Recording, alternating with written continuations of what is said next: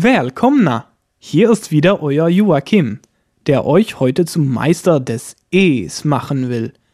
Der Buchstabe E kann je nach Stellung auf vier verschiedene Weisen ausgesprochen werden, aber so schlimm wie das jetzt klingt, ist es auch nicht. Alle Laute gibt es im Deutschen. Erst einmal betrachten wir das lange geschlossene E, das ihr auch aus den deutschen Wörtern Beet oder Mehl kennt. Als Beispiel könnt ihr mal Ek nachsprechen. Ek. Und auch noch heta. Heta.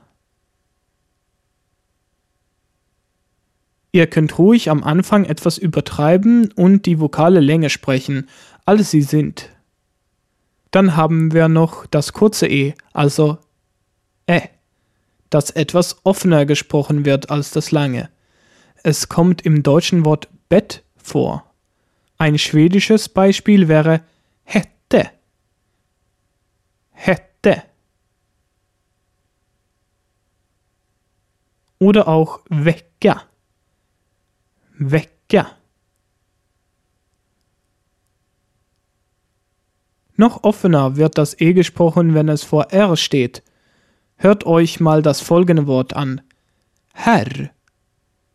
Herr. Den Mund schön weit öffnen. Nehmen wir noch Berg. Berg.